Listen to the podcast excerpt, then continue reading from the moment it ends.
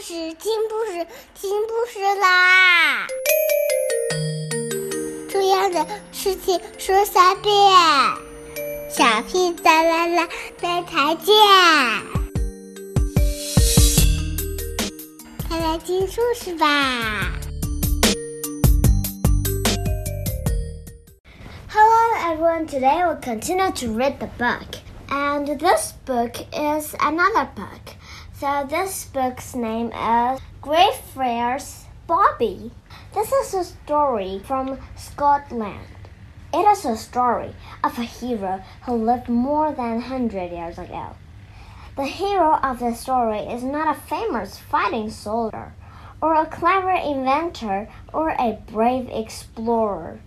The hero is a little dog, a dog called Greyfriars Bobby. Chapter 1 Bobby was a little gray and silver dog. He was a little scrap of a dog. He often looked a little bit ruffled and scruffy, like an old teddy bear, and he had big brown eyes, soft, silky ears, strong, short legs, and a very, very waggy tail. Bobby was a happy little dog. He always looked as if he was so smiling. He spent his time with a shepherd called Old Jock. Jock was getting a bit too old to work, but he was not a rich man, so he had to carry on working. Bobby helped them. Bobby didn't really belong to Old Jock. He really belonged to a farmer and his family, but Bobby did not like to sit at home in a warm farmhouse. He loved being out in the fresh air. He loved the wind in his ears. He loved the smell of outdoors in his nose. But best of all, he loved Jock. Jock was a dull old man, a man of few words. He had no family, no wife, no parents, no house of his own.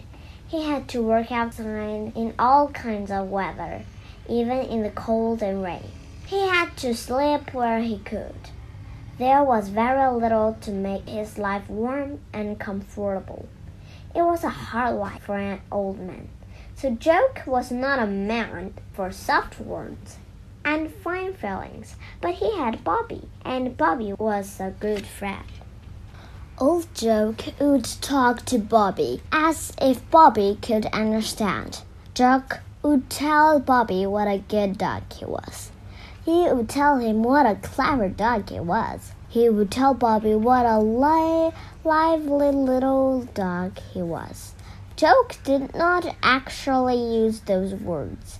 He had his own special way of speaking. You're a canny wee dog, aren't you? Jock would say, and Bobby would bark. Yep, as if he agreed, and you were spirited too. Bobby agreed. Of course, he was clever and lively. He would wag his tail so hard that he whole little body seemed to walk, and he would look up to Jock with his big brown eyes full of love and loyalty. Bobby loved to please old Jock, so he was quick to pick up tricks. He could roll over the and over. He could sit up and back. He could lay down and stay. He could even walk on his back legs. Yes, he is a canny dog, said old Jock. And useful too. Yes, Bobby was a useful dog.